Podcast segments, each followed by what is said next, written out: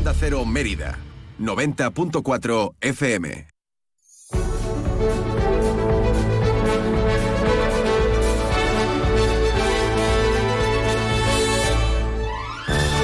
Más de uno Mérida. Inma Pineda. Onda Cero.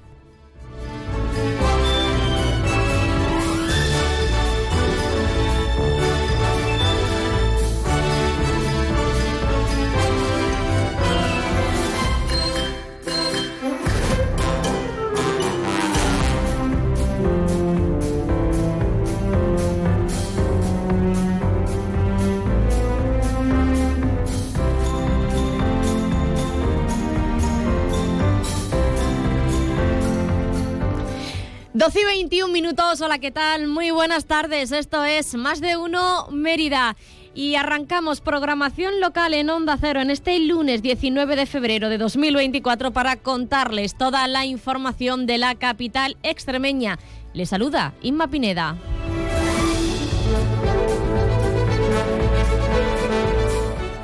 Como es habitual, bueno, pues comenzamos el programa saludando a nuestro compañero de los servicios informativos, Rafael Salguero, que nos va a contar la última hora y la actualidad de nuestra ciudad. Rafa, ¿qué tal? Buenas tardes. Buenas tardes. La penúltima hora. La penúltima hora. La dejamos para luego, más tarde.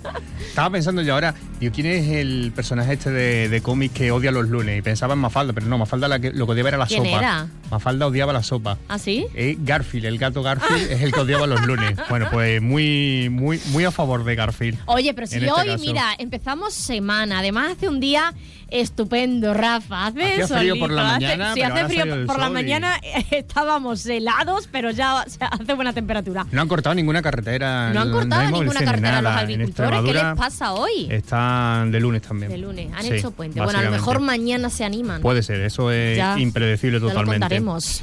Eh, bueno, ¿qué contarles? Les contamos, eh, por ejemplo, que la Delegación de Policía Local y Mayores retoma este mes de febrero ese ciclo de charlas de educación vial en los centros de, de mayores. Mañana va a tener lugar en el Calvario, pasado en Trajano y Reyes Huertas y el jueves en el Centro de Mayores de la zona sur. Son muy importantes, además se resalta mucho desde el Ayuntamiento de Mérida, son muy bien eh, acogidas las mismas porque hay que fomentar la educación vial entre los mayores, que luego, bueno, ya sabemos, entre mayores y no tan mayores, pero siempre hay muchos accidentes de tráfico, atropellos y muchas veces es por desconocimiento o por, bueno, cositas Sí, porque de además siempre salen señales nuevas que, bueno, Sí, que sí, deben conocer. Es importante este reciclaje también para la- las personas mayores.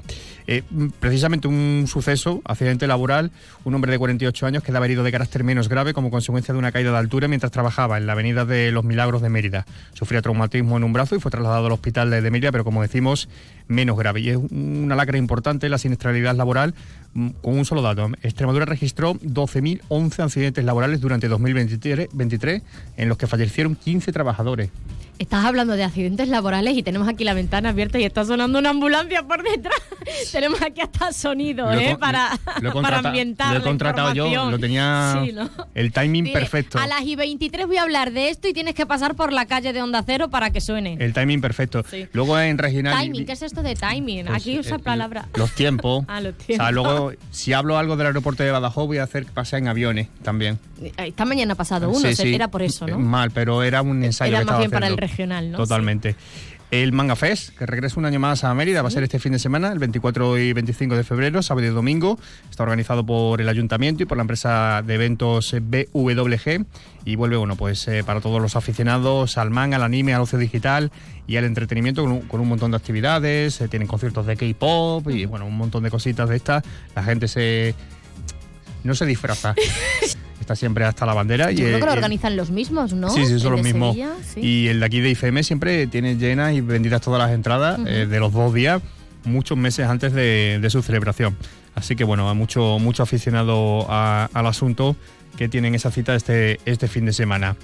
Y bueno, ¿qué contarles más? Pues mira, por ejemplo, que el... eh, el Grupo de Ciudades Patrimonio de la Humanidad va a celebrar el 20 aniversario de su- la Declaración de Patrimonio Mundial de Baeza y de Úbeda y los días 23 y 24 de febrero se van a ir todos para allá este fin de semana, para Sí. bueno pues eh, para poder eh, eh, celebrar esos actos igual que tuvimos aquí en Mérida que fue recordar en ustedes el, en diciembre que fue el día de la el día precisamente ese día después de la mártir cuando tuvimos pues allí lo hacen ahora Baeza y Úbeda y estarán por allí también representantes de Mérida y de, y de Cáceres.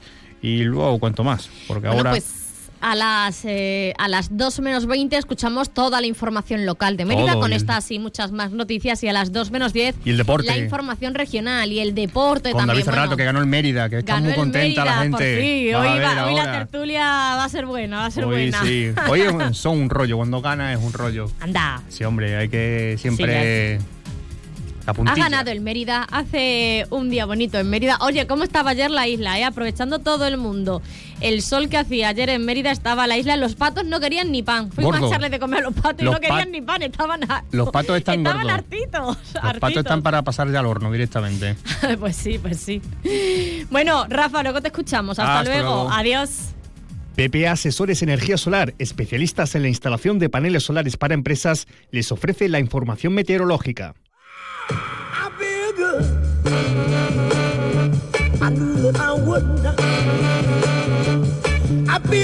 Pues eso, que estamos teniendo un tiempo bastante agradable en la capital extremeña y va a ser la tónica a lo largo de, todos estos días. Eh, temperaturas eh, inusuales para, para esta época del año. Vamos a, tener unas temperaturas de 20-21 grados, aunque bueno, a lo largo de esta semana esas máximas van a, van a bajar. Vamos a conocer todos los detalles con la Agencia Estatal de Meteorología. Buenas tardes. Buenas tardes. Comenzamos la semana. Seguimos con tiempo estable, soleado, pero a partir del jueves y el viernes llegan cambios. De momento, esta tarde, temperaturas altas, llegando a 21 grados en Badajoz y Mérida, 19 grados en Cáceres, cielo poco nuboso despejado. Mañana otro día soleado con nubes altas por la tarde, temperaturas que apenas cambian. El viento flojo del norte y nordeste, mínima de 6 grados en Badajoz y Mérida y 8 grados en Cáceres, máximas en torno a los 20 grados. La lluvia llegarán a partir del jueves y el viernes descenso muy importante de las temperaturas. Es una información de la Agencia Estatal de Meteorología.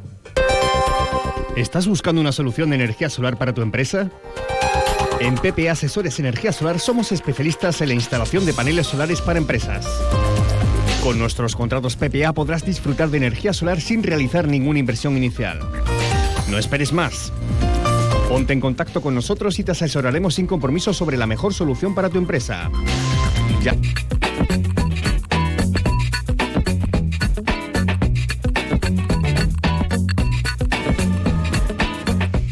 ¿Y qué tenemos hoy en Más de Uno Mérida? Pues en unos minutos estará aquí sentado nuestro compañero David Cerrato para dirigir esa tertulia del Mérida con nuestros colaboradores habituales y analizar el partido de este fin de semana, analizar esa victoria.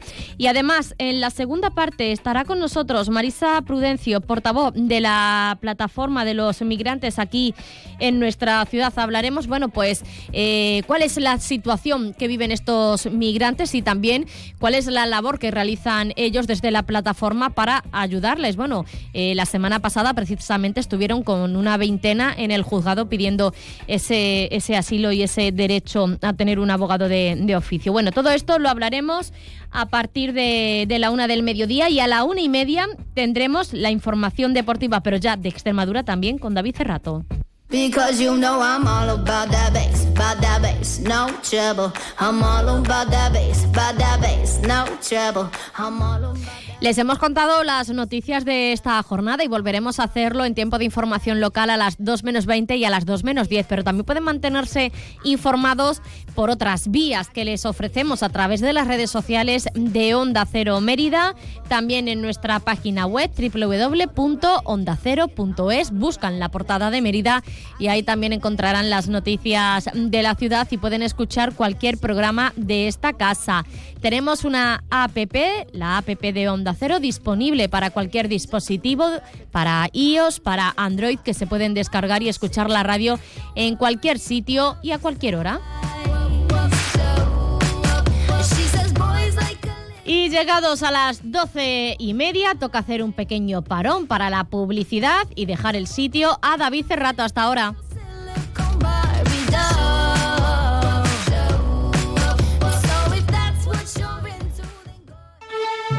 Luarca brilla con el color de la camelia, la flor reina del invierno. La mejor exposición de camelias de Asturias con más de 100 metros cuadrados de las mejores colecciones de Asturias y Galicia. Ven a la exposición de Camelias Villa de Luarca. Entrada gratuita el sábado 24 de febrero desde la una y media y el domingo 25 desde las diez y media. Organiza Ayuntamiento de Valdés.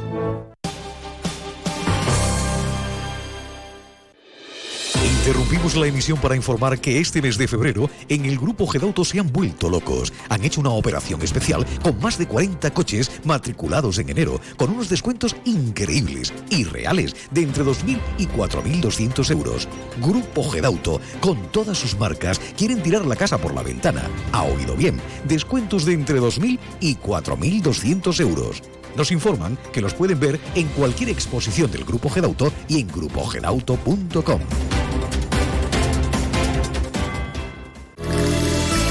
Ven a ver las nuevas exposiciones y los mejores precios en tu tienda de Chacinas Castillo. Te sorprenderás. Si elegir es ahorrar for you, ahorra eligiendo nuestro 2x1 en más de mil productos. Comprando dos, acumulas el importe de la segunda unidad en tu próximo cheque ahorro. Hasta el 22 de febrero en hipermercados web y app. Carrefour, aquí poder elegir es poder ahorrar. En Eurojamón somos pura esencia extremeña y queremos que disfrutes de los sabores de nuestra dehesa, desde el jamón ibérico hasta nuestro exquisito lomo variado embutido. Recuerda que estamos en Badajoz, carretera de Sevilla, kilómetro 3-4. Eurojamón, saborea tradición y calidad a precio de fábrica. ¿Qué, ¿Qué es lo peor de las redes sociales? Estar enganchada a la pantalla. Que nos bombarden con notificaciones todo el día. Los comentarios de haters. El ciberacoso. Las fake news. Pero ¿sabes qué es lo mejor? Que podemos cambiar las cosas. Demostremos que también somos capaces de usar las redes sociales con cabeza. Si tú también quieres formar parte del cambio, regístrate en Efecto 1000 y sube tu vídeo. Nosotros ya formamos parte de la generación 1000. La generación que usa las redes sociales con cabeza. Entra en efectomil.org. Un proyecto de la Fundación A3 Media con la colaboración de la Fundación Telefónica. ¡Atención! Llega la bajada de temperaturas y en Centro Comercial Cámara estamos preparados con todos los productos para la calefacción. Cualquier solución para el confort de tu vivienda como puede ser la leña y el pellet. Visita nuestras instalaciones en Mérida, en la carretera nacional 630, cafetería con menús diarios. Elige bien, elige cámara. Más de uno Mérida, Onda Cero.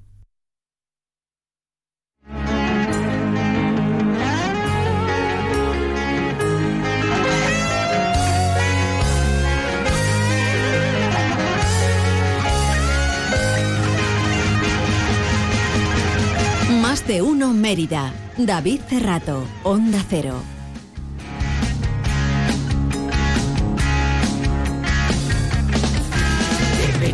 Y firme pilar, entre templos que no tienen par, entre encinas y verdes pinares, nace Mérida monumental, del orgullo de aquellas legiones, testimonio tus hijos nos dan, en su afán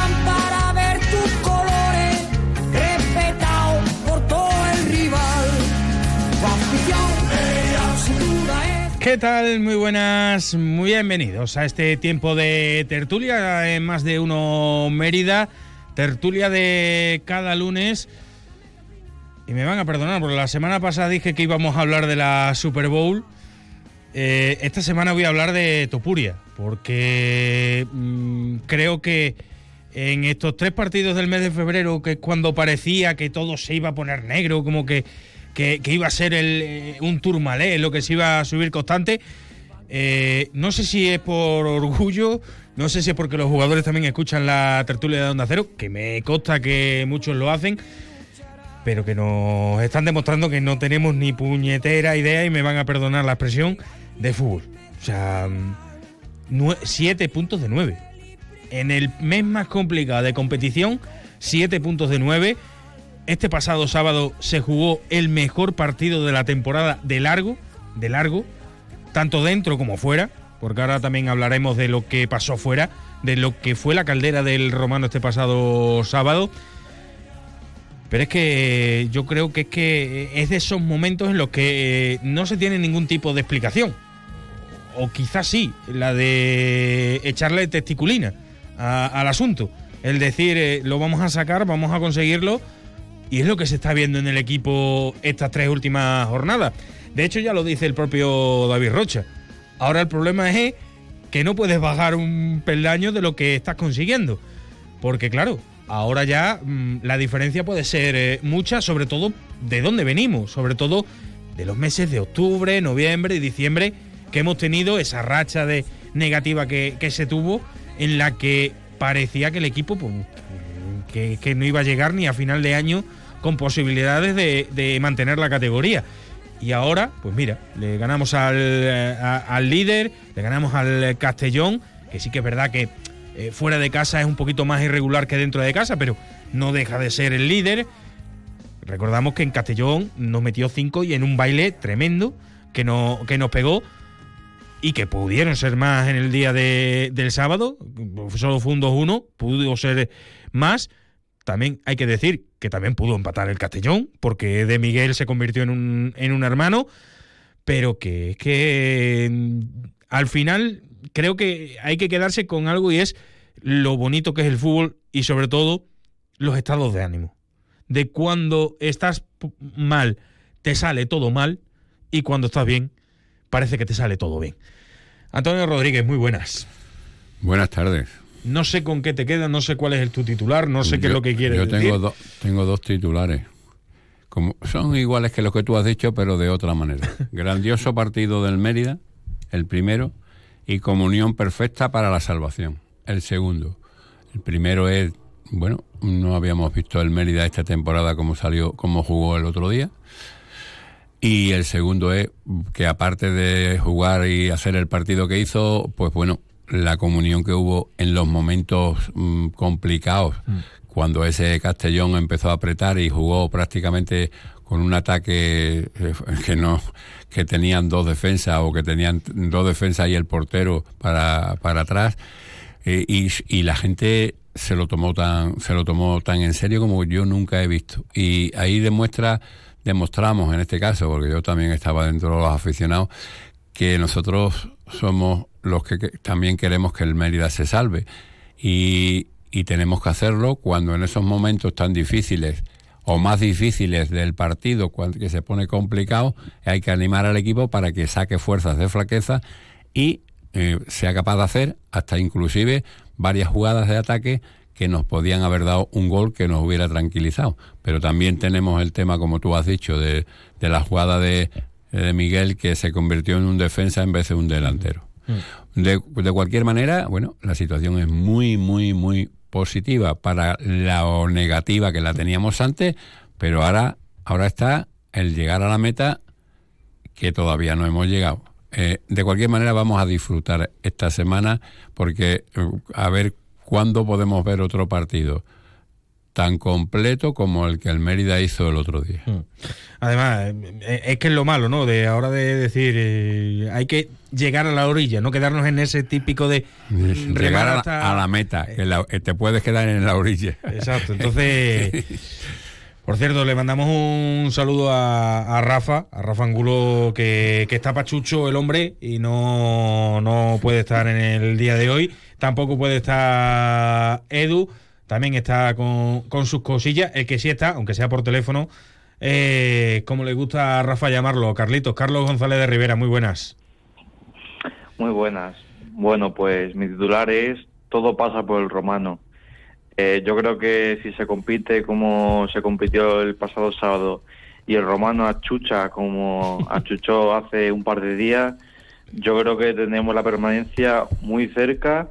Yo creo que esa meta de, la permanencia la estaremos tocando con los dedos, porque yo creo que el equipo, la manera de competir que, que tuvo y, y cómo la afición estuvo en todo momento ahí apoyando y achuchando los momentos clave, mm, yo creo que ahí tenemos mucho ganado. Ya se competirá, eh, se ganarán, empatarán o perderán los partidos, pero yo creo que es un punto clave que, que pasará por, por el romano, ¿no?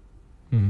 Eh, mm, Carlos, mm, la semana pasada coincidiste con tu titular, con un aficionado, con Lolo.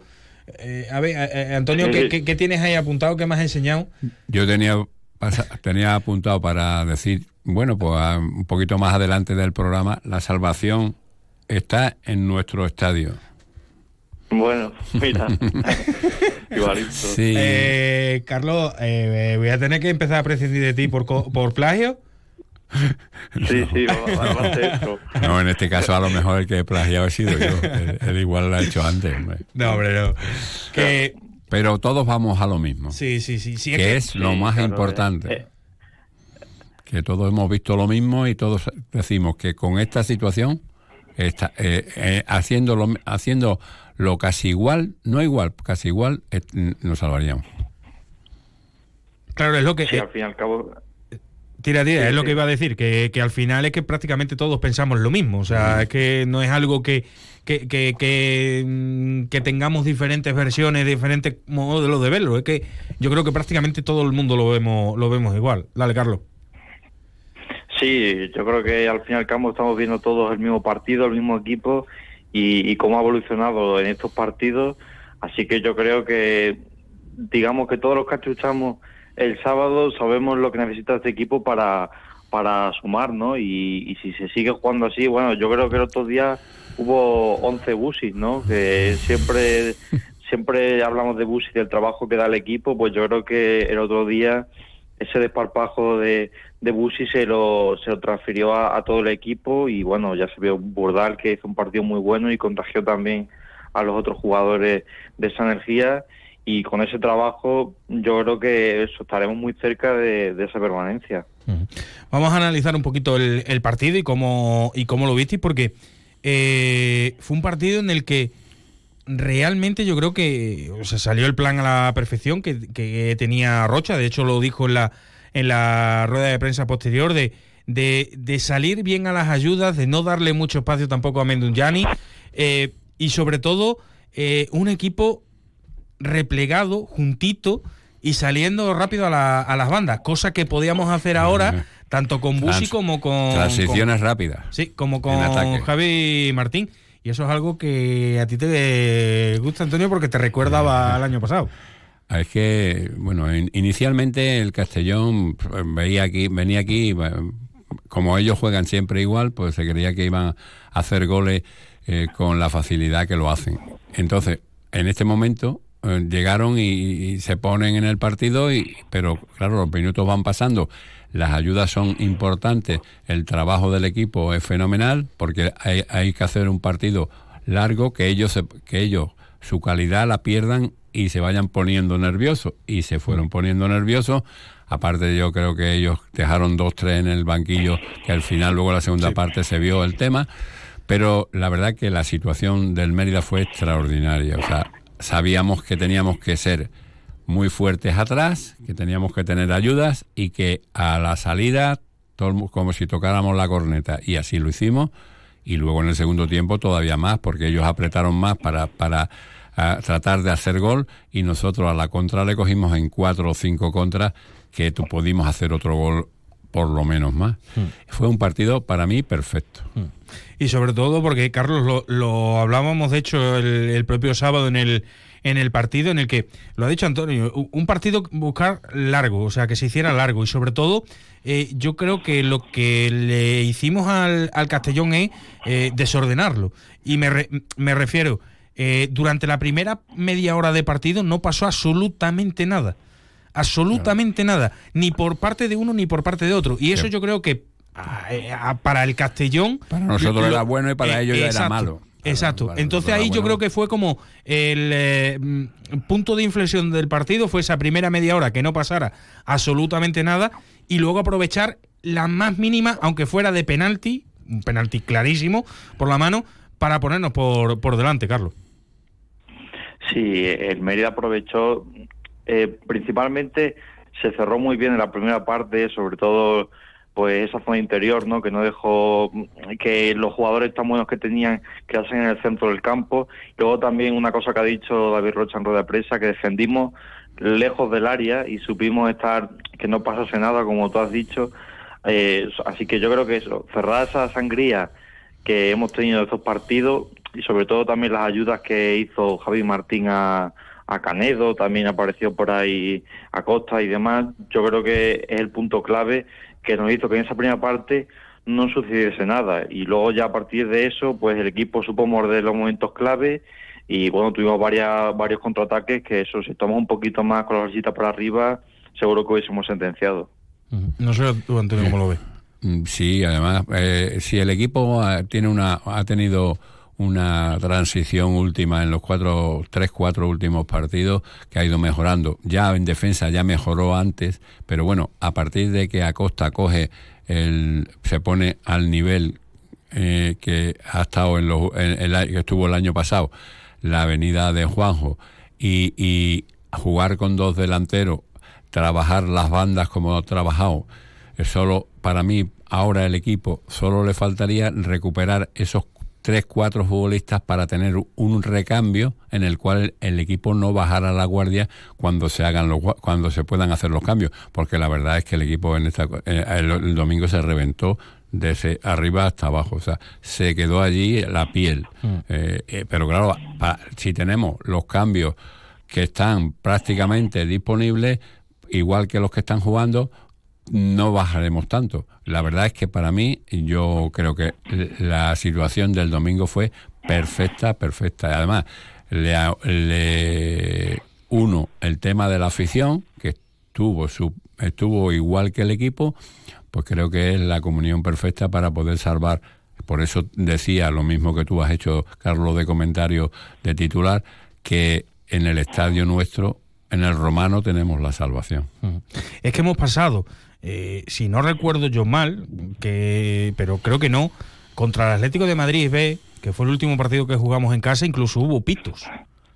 Hubo pitos por, por parte de algunos sectores de la afición al equipo y al juego. Y fue ese partido eh, el, el desencadenante de todo lo que se está viviendo ahora, porque fue fue el de la empezó la mejoría, donde empezó la, la mejoría y se ha terminado en el de ayer. Bueno, espero que no se termine en el de ayer, sino que tiene como eh, el ahora el final hasta el momento en el partido de ayer, que es totalmente lo, lo contrario. Sí, también está lo de los delanteros es importante. Carlos. Sí, el 4-4-2, desde luego. Y, y que ayer pudimos jugar ya por fin con. Salieron dos delanteros suplentes, que salió Iñaki Lejalde y Álvaro Juan, que ya por fin volvió. Y es el primer momento de la temporada que, bueno, no hemos tenido nunca dos delanteros y ahora podemos disfrutar de dos revulsivos de, de delanteros. O sea que sí que es un punto clave en ese sentido. Y luego, mismo- bueno, queda recuperar queda recuperar varios jugadores, pero a día de hoy mm, yo no sé si los que están fuera tienen opción de entrar en el 11, porque salvo Yacer que jugó otro día, que estaba sancionado, eh, Sandoval y Bonac y Pipe vendrán con falta de ritmo y el equipo ahora a mí me parece que sería un error cambiarlo, porque eh, a día de hoy eh, están jugando todos muy bien y estos siete puntos que hemos sacado vienen por esos jugadores. No, Evidentemente, no cambiar el equipo titular, pero- pero sí, sí tener ahí ese, ese, esos cuatro o cinco futbolistas que sabes que van a dar el la misma medida en menos minutos, van a dar los la misma medida que los que salen al principio. Ahora mismo el equipo titular no se debe cambiar, puesto que los dos partidos que ha hecho, yo creo que solamente hubo el cambio de Yacer, ¿no? Por la tarjeta, Sí. los demás todo, Sí, todo sí, fue igual. Con respecto a la semana Pues no se, no se debe cambiar porque el equipo está ganando además y ganando y jugando muy bien. Entonces, pero lo que sí, sí, hombre, mm, No, aquí- remataría la aquí cuestión es tener a Bonaque, a Pipe, a Sandoval para junto con los dos delanteros que tú has dicho, Carlos, tener los cinco cambios. Es que, es que, fija, es que fijaos hasta qué punto estamos. eh, y, y mira que hemos sido aquí, mm, que, que nos echábamos la mano a la cabeza, que no sabíamos cómo salir, y ahora como estamos con el estado de euforia. Claro, no se cambia nada. Claro, cuando venga Bonac, cuando eh, vuelva Pipe, cuando esté Sandoval, ¿cómo nos vas a poner a esos tres jugadores? O sea, me refiero, eh, estamos a tal nivel de euforia ahora mismo que, que sí que es verdad que si funciona, ¿para qué lo vas a cambiar? Pero, pero claro. Antes, antes no teníamos un equipo y ahora tenemos un equipo y los relevos. Hmm. Eh, eh, podíamos, podemos tener el equipo y los relevos. La verdad que todo cambia mucho y en, en fútbol, la verdad es que es, es lo que tú dices, un estado de ánimo y después de, ganar- de no ganar tantos partidos, tú ganas y, bueno, tú empatas, tú ganas y el ambiente, o sea, la situación del equipo anímicamente cambia muchísimo. Aparte, si pones refuerzo, que aquí han venido varios refuerzos. ¿eh? Y situaciones que, que antes no hacíamos en, la primera parte de la temporada.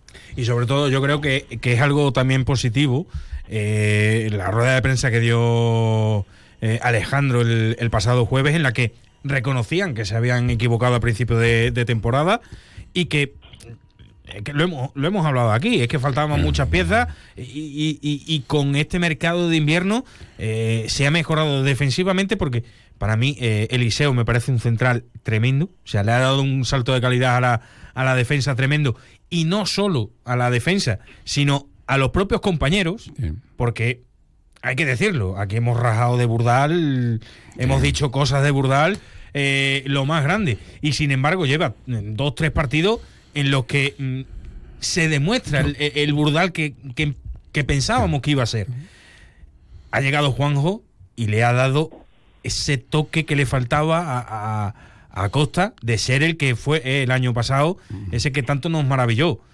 Y ha llegado Michan arriba, ha llegado Javi Martín en la banda, que, o sea, es que al final eran piezas que siempre lo hemos dicho aquí durante toda la primera Nos vuelta, faltaban que piezas faltaban y ajustar también el equipo. Hmm. Ajustamos el equipo, han traído las piezas y, y además han salido bien, que eso es importante, porque claro, tú tienes, traes piezas, eh, traes jugadores y te salen bien. Yo lo de Javi Martín lo veo muy bien. Eh, desde el principio que vino, desde el primer partido, lo vi, mm, bueno, una situación no solamente de, de, de luchar, sino con una pierna que desplaza el balón y que la pone en donde quiere y, con una visión de juego importante. Eh, lo de Juanjo el, el domingo me demostró, bueno, no ser, es un, un mediocampista que, que eh, lo mismo que antes Melende hacía con Acosta, eh, hace ahora con Acosta Juanjo, prácticamente lo mismo, además con llegada y con una cosa que aún no ha, de- que, que yo creo que lo tiene, pero que aún no lo ha, lo ha exteriorizado mucho, que es un tiro desde el borde del área que creo que es importante. Ha, ha- ha- ha sido el primer partido, de los tres que lleva, ha sido el primer partido que no ha tirado de fuera del área, porque nada más llegar a Antequera eh, fue el disparo al larguero. Y la semana pasada uno que se marchó desviado por poco, no lo hizo falta ayer. Fue más de, de regatear, Ayer de gol, regatear y, de, y de matar a, a puerta vacía, pero es, es- es lo que estábamos hablando, Carlos. Sí, yo creo que el, digamos que cada jugador necesitaba una pieza que la acompañase, como el año pasado, ¿no? Que, que quizás Nacho hacía mejor a Bonaque, eh, hablamos de Meléndez con Acosta, que lo hacía mejor, y, y eh, este verano no conseguimos eh, poner las piezas bien o, no- o nos faltaban piezas para conseguir que esos jugadores pues rendiesen en, en su mejor momento, ¿no? Así que yo creo que, como decir, la llegada de Juanjo hace mejor a Costa, que estamos viendo a la Costa de la Costa que conocemos de la, de la temporada pasada.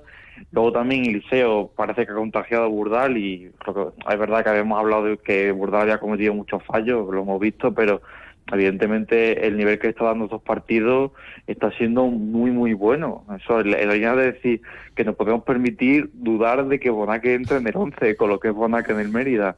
Entonces, claro, mm, eso habla mucho de lo, de lo bien que lo ha hecho la dirección deportiva de Alejandro, Bernardo y compañía, porque ha conseguido que esas piezas que faltaban o que encajase todo el puzzle, ¿no?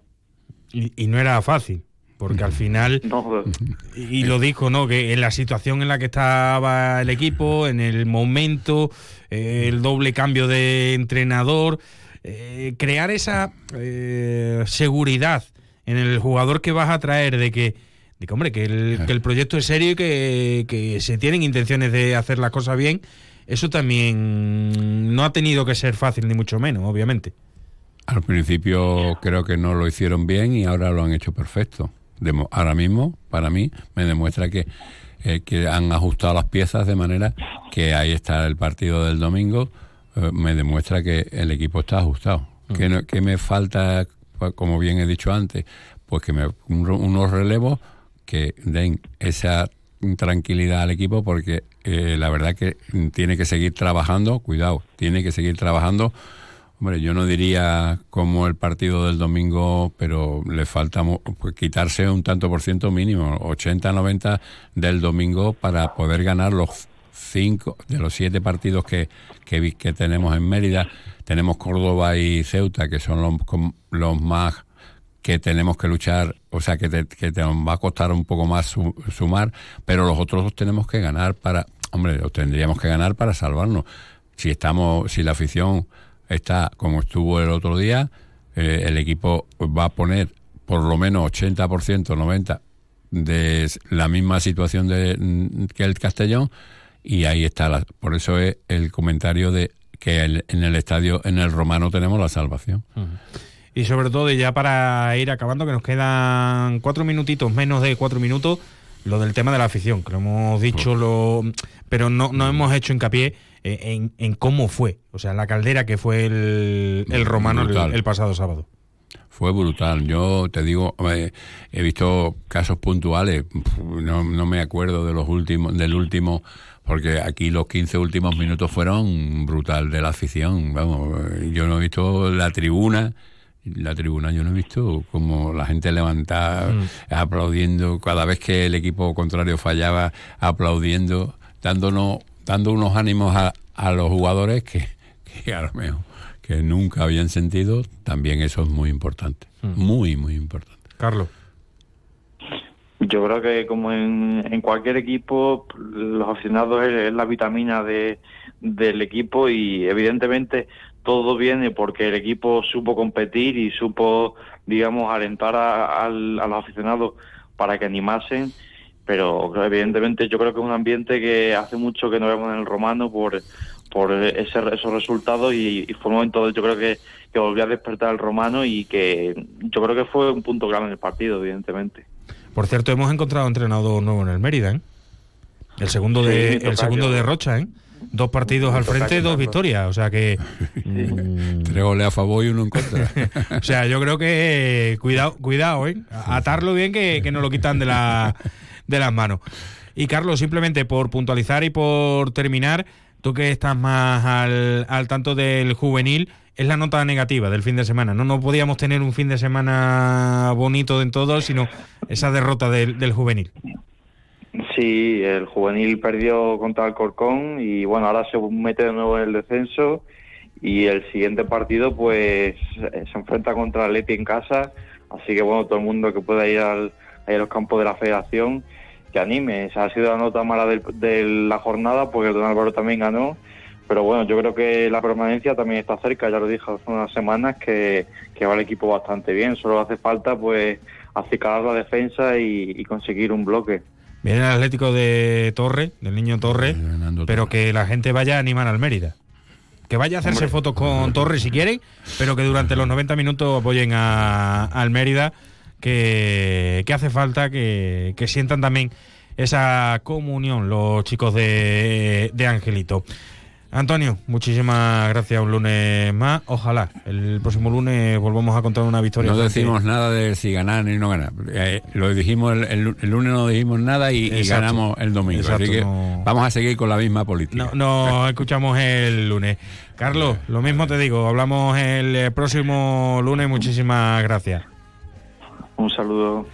Y gracias a todos los que, tanto en directo, a través de la FM, de la web, de la aplicación, estáis ahí, o a todos los que lo escucháis después en diferido. Volvemos el próximo lunes con esta tertulia. Ahora se quedan con toda la información nacional. Los deportes en un ratito volvemos a la una y media, que hoy tengo yo, hoy se van a cansar de mí mucha gente. Nos escuchamos, chao. hasta fin lucharán. Blanco y negro forman tu bandera, elegancia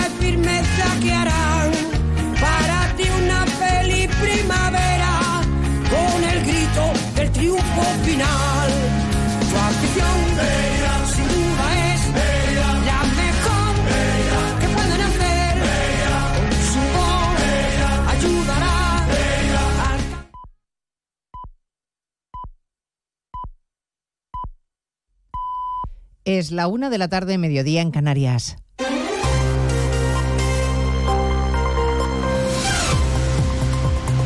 Noticias en Onda Cero. Buenas tardes, les avanzamos a esta hora algunos de los asuntos de los que hablaremos con detalle a partir de las 2 en Noticias Mediodía en esta jornada de análisis y reflexión tras la cita electoral de ayer en Galicia que arroja una mayoría absoluta rotunda e incontestable para el candidato del Partido Popular, Alfonso Rueda, y que refuerza en su papel de líder nacional al presidente del partido, Alberto Núñez Feijóo.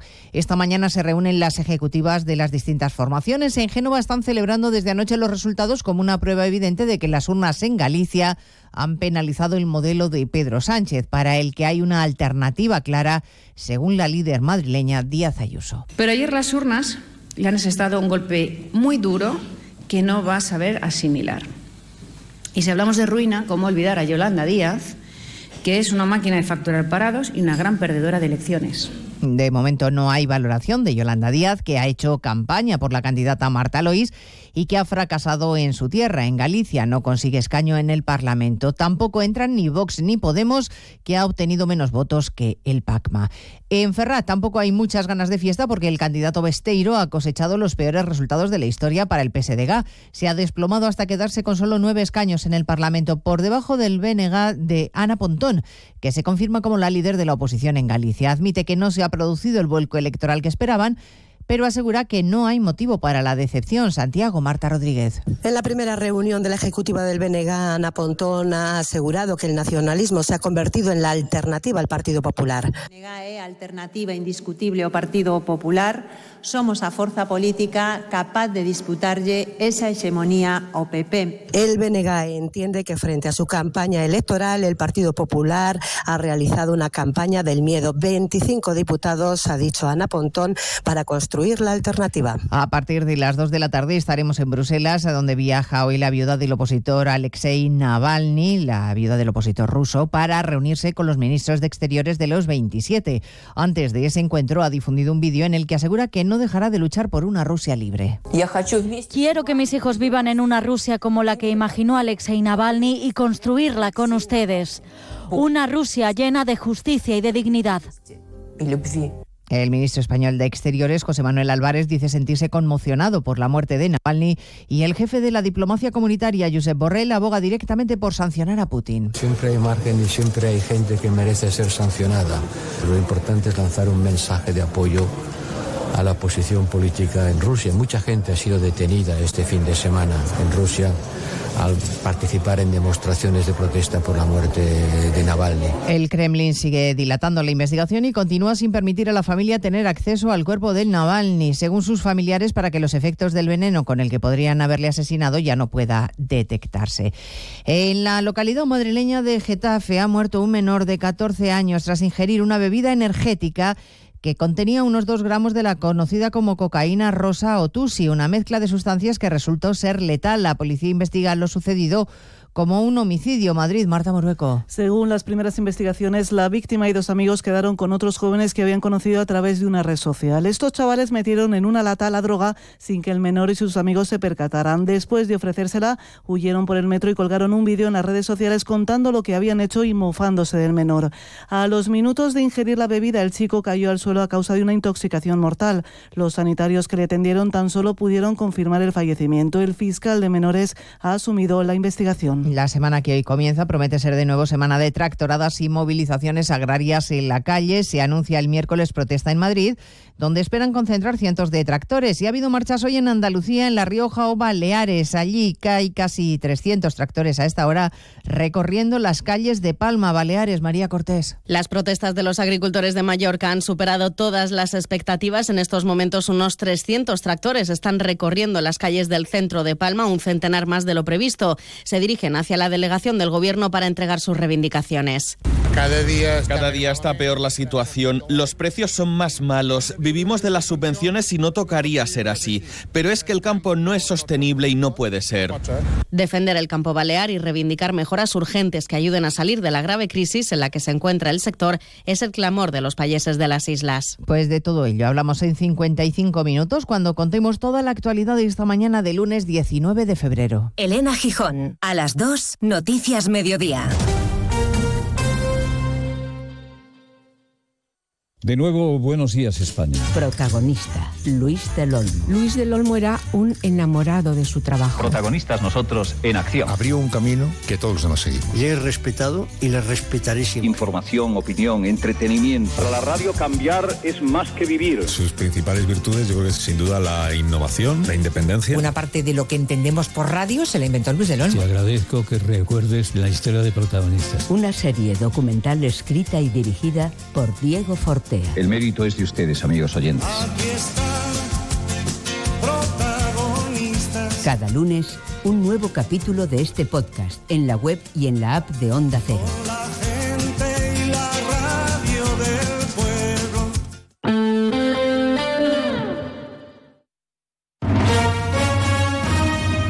Buenas tardes, ¿qué tal? Seis minutos pasan de la una del mediodía. Saludos en nombre de la redacción de informativos de Onda Cero en Extremadura. Les contamos qué es noticia a esta hora en este lunes 19 de febrero. Primero ah, comenzamos hablando de sobre empleo público, informándoles que la reunión de la Mesa General de Negociación para tratar la subida salarial del 2% a los empleados públicos de la Junta, pendiente desde 2020, se celebraba este lunes y ha finalizado finalmente sin acuerdo, a pesar de que el Ejecutivo Regional reconoce una deuda de más de 25 millones eh, de euros, ya que no se establece una forma de pago ni se garantiza que se abonen en este 2024. En cualquier caso, satisfacción, como apuntaba la consejera de Hacienda, Elena Manzano. Esto era atender una deuda del anterior gobierno, del gobierno del señor Vara, ante un incumplimiento de esa subida del 2% en el año 2020. Y desde un primer momento nuestra presidenta ha manifestado su preocupación para corregir esta situación y lo elevamos a, categoría de obligación. Sensación agridulce para los sindicatos ya que reclaman que se pague este año. Benito Román es el presidente del sindicato mayoritario de la función pública CESIF. Esto era atender una deuda del anterior y hay que decir que hoy el gobierno de la Junta de Extremadura sí reconoce que tiene una deuda con los empleados públicos. Eh, nos han dicho la cuantía a la que asciende eh, eh, esa, esa deuda y hay que reconocérselo de forma positiva. Previsión destacada para esta jornada. Esta tarde el ministro de Agricultura, Luis Planas, se va a reunir por videoconferencia con las comunidades autónomas. Eh, Planas anunció ya una serie de medidas a implementar tras la reunión mantenida con las organizaciones agrarias la pasada semana y avanzará en este asunto con los eh, consejeros eh, autonómicos, como decimos esta misma tarde. Y página política. Las elecciones ayer al Parlamento gallego han marcado también la actualidad en la política extremeña en sus intervenciones de los partidos de este lunes. la presidenta de la Junta, María Guardiola felicitaba al presidente de la Junta, y candidato a la reelección, Alfonso Rueda, por esa mayoría absoluta, algo que también hacía el portavoz del PP extremeño y el PSOE de Extremadura, por su parte, tras el batacazo eh, sufrido en Galicia, dice que es tiempo de hacer autocrítica. Escuchamos a José Ángel Sánchez Juliá, portavoz del PP extremeño, y a Soraya Vega, portavoz del PSOE regional.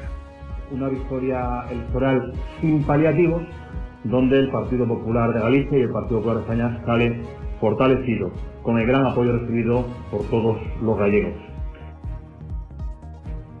Bueno, yo creo que son muchas las variables que operan, ¿no? Como en todas las citas electorales. Pero es cierto que tenemos que estudiarlo con calma, tenemos que valorarlo con calma, tenemos que tener toda la información, además postelectoral, que es la que nos va a dar eh, algunas de las claves. Pero lo que sí está claro y es lo que tenemos que hacer es autocrítica autocrítica porque el resultado ha sido malo sin paliativos y es lo que vamos a hacer, autocrítica y reflexionar sobre por qué ha sucedido esto en Galicia. Y dos apuntes en clave de sucesos. Se ha desmantelado una plantación de marihuana con 245 plantas en una vivienda de cabeza del Güey. Se intervino en, en, estas actuaciones más de 1.800 eh, dosis. Eh, el responsable albergaba en un inmueble un invernadero indoor perfectamente acondicionado para el cultivo y desarrollo de estas plantas. Y por otro lado, les contamos también que la policía local de Don Benito ha detenido un varón de 35 años por conducir de manera temeraria y bajo los efectos del consumo de sustancias estupefacientes, así como también por portar una, un arma blanca, una navaja en este caso. Casi 10 minutos pasan de la una de mediodía. Ya saben que tienen cita con la información más cercana a la local a las 2 menos 20. A las 2 menos 10 llegará toda la información regional, se la seguiremos contando. Ahora permítanos una pequeña pausa y quedan con más de uno en su ciudad.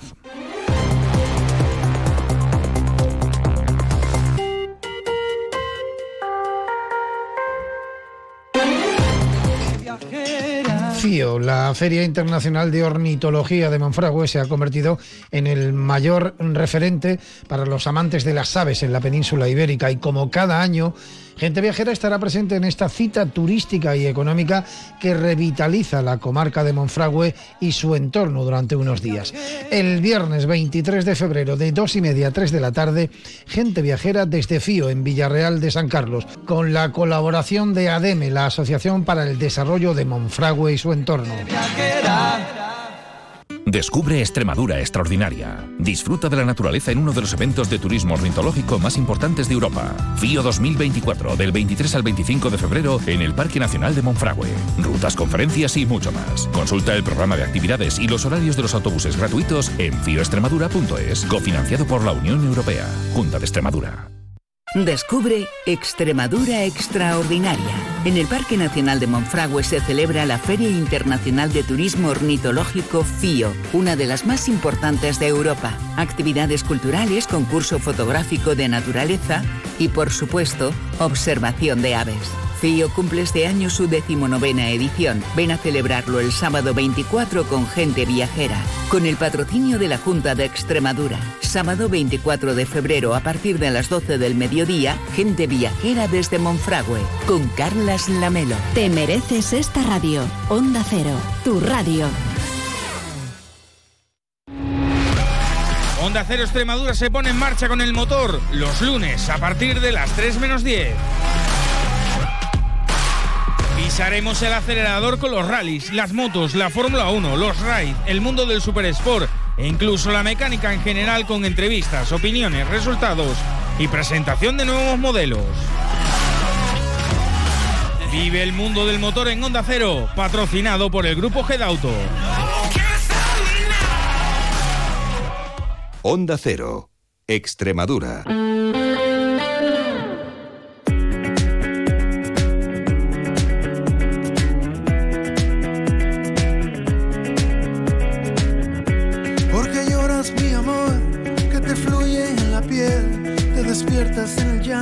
De uno Mérida.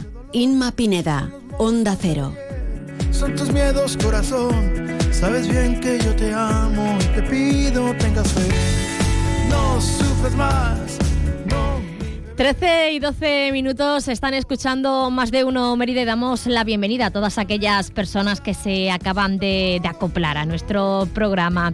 En la primera parte han escuchado esa tertulia del Mérida con esa victoria de este fin de semana y en unos minutitos para aquellos que quieran volver a escucharla o se la hayan perdido, ya les digo que estará subida, estará colgada en, nuestras, eh, en nuestra página web y, y también en nuestras redes sociales.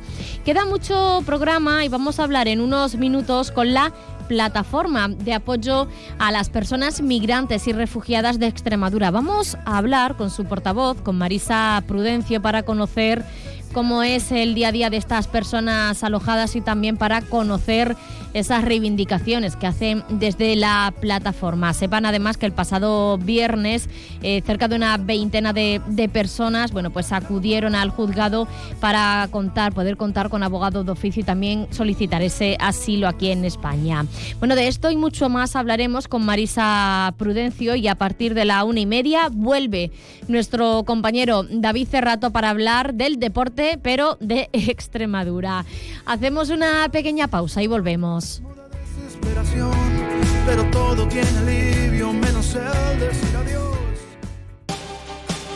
Información de última hora en Grupo Gedauto. Peugeot 2008 de enero de 2024 con un descuento de 4.200 euros. Véalos en exposiciones del Grupo Gedauto y en grupogedauto.com.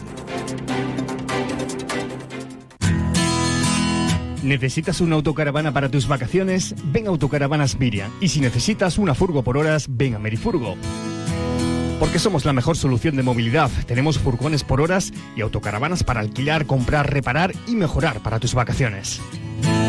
Como siempre en el Polígono El Prado de Mérida, Autocaravanas Miriam y Merifurgo. Muévete con libertad. Segundas rebajas en Rapimueble, simplemente más bajas. Cheslong ahora 294 euros. Conjunto canapé más colchón, solo 299 euros. Más ahorro, más ofertas, más barato. Solo en Rapimueble, líder en segundas rebajas. Y paga en 12 meses sin intereses. Más de 230 tiendas en toda España y en rapimueble.com. En Mérida, nueva tienda en carretera de Valverde frente a Kia. En Óptica Periáñez te asesoramos en tus problemas de visión y auditivas. La experiencia y un trato cercano y de confianza nos avala. Ven y encontrarás tu oferta perfecta en gafas con análisis de visión gratuito. Gafas más cristales a 55 euros. Gafas con lentes antirreflejantes por solo 119 euros. Además de una gran selección en gafas de sol a los mejores precios y grandes descuentos en nuestro centro de audiología. Óptica y Centro Auditivo Periáñez. Siempre a tu lado. Estamos en la calle Cervantes, número 9, Mérida. Devuelve a tu piel luz y frescura en las clínicas Revitae del Dr. Oyola en Zafra, con seis sesiones faciales de radiofrecuencia, Dermapen y Haifu, por solo 399 euros. Aprovecha esta oportunidad. Pide cita 900-325-325 o en clínicasrevitae.com. Registro sanitario 0610 2884. Más de uno Mérida. Onda Cero.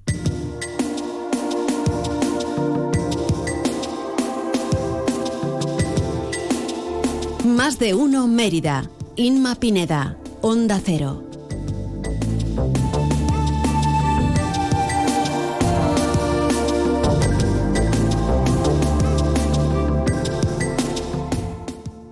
Trece y 16, ya estamos de vuelta en más de uno Mérida y como les comentábamos vamos a hablar a continuación con la plataforma de apoyo a las personas migrantes y refugiadas de Extremadura. Vamos a conocer cuáles son sus necesidades y sobre todo eh, qué conocen de su día a día dentro de ese albergue de El Prado, que por cierto eh, eso lo conocen por lo poquito que hablan con ellos cuando, salga, cuando salen de allí de- del albergue, porque ellos como plataforma no pueden acceder a estas instalaciones. Vamos a hablar sobre este asunto con Marisa Prudencio, portavoz de la plataforma de apoyo a las personas migrantes y refugiadas de Extremadura. Marisa, ¿qué tal? Buenas tardes. Buenas tardes, Inma, ¿cómo estás?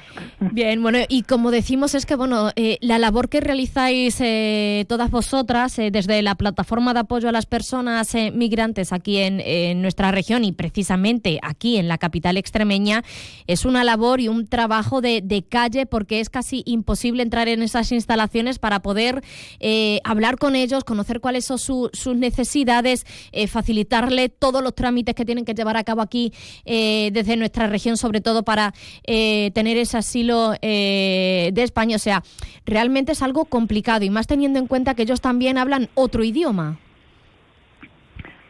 Eh, sí, bueno, eh, eh, es cierto todo lo que has dicho. eh, el albergue como, como un búnker, ¿no?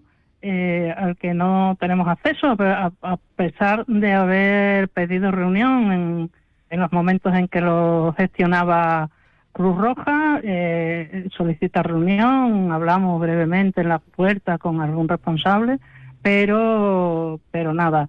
Eh, y ahora hemos pedido mm, pues ya dos veces reunión con ACEN, que es la responsable pues para, para algo tan sencillo, mm, para saber eh, cómo lo ven ellos y cómo, cómo, cómo quieren que, eh, cómo podemos colaborar directamente.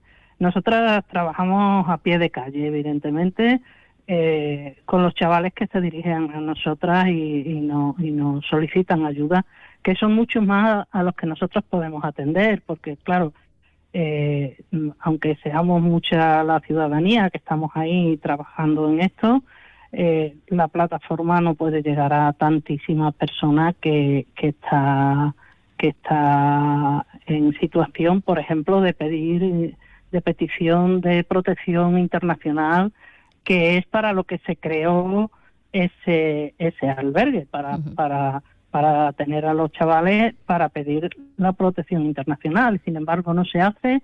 Eh, por una parte, pues también mm, eh, no se da abasto en, en la oficina de, de policía de extranjería a, a esto, según nos dicen, O sea, es todo como muy, muy raro, ¿no?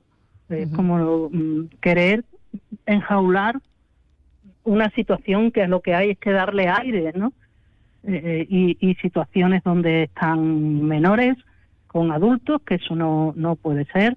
Los menores hasta, hasta ayer por la mañana eh, que no tienen compañía, que no tienen a sus tutores, tienen que, tienen que mm, mm, primero protegerles, si ellos dicen que son menores, primero se protege y después se, le, se les hace las pruebas, porque se han dado las circunstancias de eh, tres chavales que expulsaron el 24 de noviembre, se han dado las circunstancias que eran menores como nosotras dijimos, que tuvimos que recogerlos a la una de la noche eh, en aquel en aquellas fechas que, hacía muchísimo frío y, estaba lloviendo y la propia policía los dejó en la calle y tuvimos que recogerlos para que no estuvieran en la calle. ¿Qué pasó? ¿Qué pasó con esos tres menores?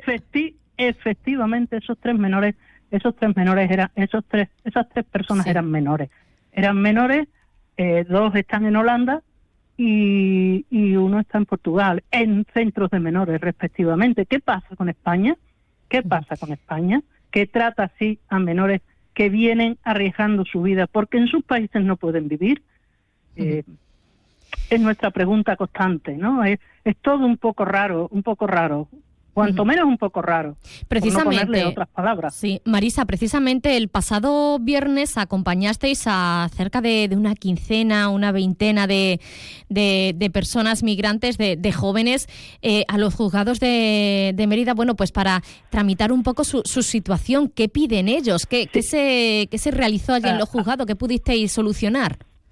A ver, eh, allí eh, lo que hicimos fue porque el Colegio de Abogados está colaborando de una manera muy generosa con, no ya con nosotros, sino con, con estos con estos compañeros, con estos amigos. Eh, eh, mm, se le concedió, se le, se le, lo que pedían ese día era abogado de oficio. Se les pidió a veintitantos compañeros que residen en el, en el albergue y bueno, días antes es que dio la casualidad que habían expulsado también a, otros tres. ¿Hasta cuándo pueden eh, hasta cuándo pueden estar aquí las, eh, esas personas migrantes que vienen hasta hasta el albergue El Prado? Porque no sé si hay unas fechas estipuladas. Bueno, ellos sí tienen una fecha y es eh, un mes, un mes, pero no un mes cuando llegan aquí, sino un mes cuando llegan a Canarias, con lo que comprenderás que eso es una barbaridad, porque entre que llegan a Canarias, que los identifican, cómo los identifican. Eh, mm, eh, se vienen a Madrid, los traen hasta aquí. Eh, el mes se va en un pispás. Pero lo que tendrían que hacer es hasta que tuvieran la protección, la protección internacional, claro. Tendrían que tenerlos ahí. supongo que porque, que... porque un, un, chaval que lo echan a la calle, bien, que hay muchos que tienen familias en otros en otros países europeos, que tienen familias en otras comunidades autónomas, pues bien, que ellos quieran irse eh, con sus familias, con sus contactos, eh, para regularizar su, su vida en los lugares donde, donde piensan que pueden desarrollarse, eh, pues bien. Pero los que no tienen ningún sitio donde ir ni ninguna referencia, los abogan a situación de calle. Y estos tres, bueno, pues porque nos conocían a nosotras, porque hemos tratado de gestionar y, y, los tenemos los tenemos acogidos. Uno ha pedido ha pedido abogado de oficio y otro tiene cita me parece que para el veintitantos de marzo. Cita para para solicitar porque una cosa es la petición de abogado de oficio otra cosa es eh, la que le den cita para solicitar la protección internacional. Pero si él tiene un documento que dice estoy citado para pedir eh, la protección internacional tiene algo encima, ¿no? Es alguien, pero si no, no eres nadie. Eh, sobre todo es algo que, ellos demandan cuando llegan aquí, más información al llegar a tierras europeas y también, bueno, que, que de oficio se les solicite esa protección internacional, pero llegan aquí y, están totalmente en blanco, sin ningún tipo de, información.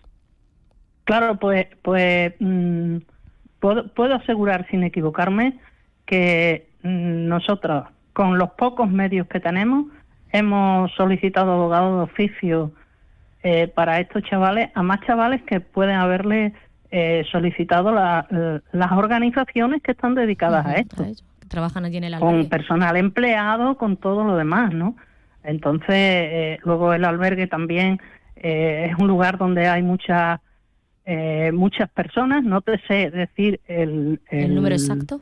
¿No? El número exacto tampoco te lo sé decir. Eso tendríais que preguntárselo a, a quien corresponda, que no sé eh, cuál es el problema de decir, pues hay 500, hay 600, hay 700. O sea, eso no lo sé. Entonces, a- hay que tener, pues, pues claro, cuando hay muchísimas personas, eh, se crea también y no hay personal suficiente para atenderles, que no lo sé tampoco si no hay suficiente personal o tal, pero se crea mucha ince- in- incertidumbre en cuanto a organizarlos, eh, el, el que sepan, sepan cuál es su situación, cuánto tiempo más o menos puede estar aquí, explicarles que bueno, que España también eh, es un estado muy burocrático, incluso para los españoles, eh, pero, pero y para ellos también, que ya son ciudadanos, son ciudadanos. Nuestro alcalde de- dijo cuando iban a venir, y eso se lo aplaudimos. Ellos, ellos son nosotros, dijo él. Eh, eh, luego entonces, mm, como, como ciudadanos que son de la ciudad que él gestiona, pues también eh, entendemos nosotros que debe exigir donde corresponda que se como a ciudadanos normales y corrientes. Lo que no es normal es que estén viviendo casi un cualquier pueblo por ahí tienen menos menos habitantes que, que, que el albergue tiene. Bueno, pues eh, lo suyo sería que tuviera un autobús.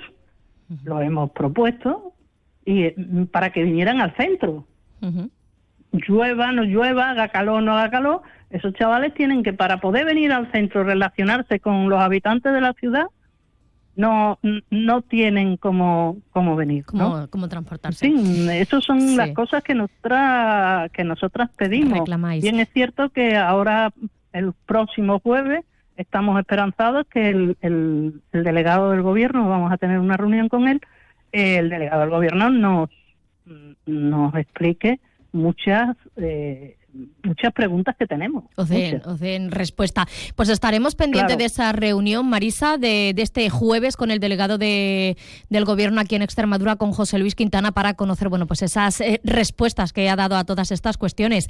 Nos quedamos sin, sin tiempo, pero estaremos muy pendientes de, de este asunto. Muchísimas gracias, Marisa, por habernos acompañado estos minutos en Onda Eh, Cero. muchísimas gracias a ti, Inma. Un abrazo, grande. Hasta la próxima. Hasta luego. Buen día. Hacemos una pausa y volvemos.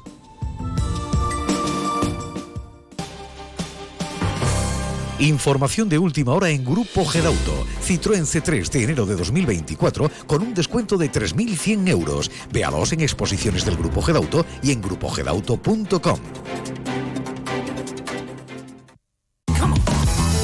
Escucha, últimos días en las segundas rebajas de Muebles Ávila, con precios excepcionales y en colchones Flex, descuentos de hasta un 60%. Descubre nuestras nuevas colecciones y aprovecha los precios increíbles, calidad, estilo y ahorro en cada rincón de tu casa, con transporte y montaje gratis y 12 meses sin intereses. Muebles Ávila, la mayor tienda de muebles de Extremadura, en carretera Villanueva Don Benito o en mueblesávila.es. Muebles Ávila, desde 1981, siempre a tu lado. En Nissan NS Maven estamos de rebajas.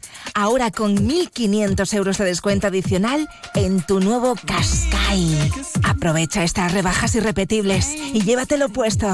Visítanos en nuestros concesionarios NS Maven de Extremadura o en nsmaven.com. En nuestro Centro Médico Estético e Instituto de Belleza París, Ángela Jiménez, te ofrecemos tratamientos que velan por la salud y la belleza de tu piel. Cuidados específicos y personalizados como acción rejuvenecedora, mesoterapia facial y corporal, radiofrecuencia médica de efecto reafirmante y lifting, tratamientos de ojeras, estrías, carbositerapia, aumento de labios, tratamientos de manchas, remodelación corporal y depilación láser médico. Con más de 30 años de experiencia, nuestro objetivo es lograr que los diagnósticos y tratamiento sean un éxito, ofreciendo la máxima profesionalidad. París, Centro Médico Estético e Instituto de Belleza Ángela Jiménez, en calle Santa Eulalia 26, Mérida, teléfono 924 310203. Más de uno Mérida, Onda Cero.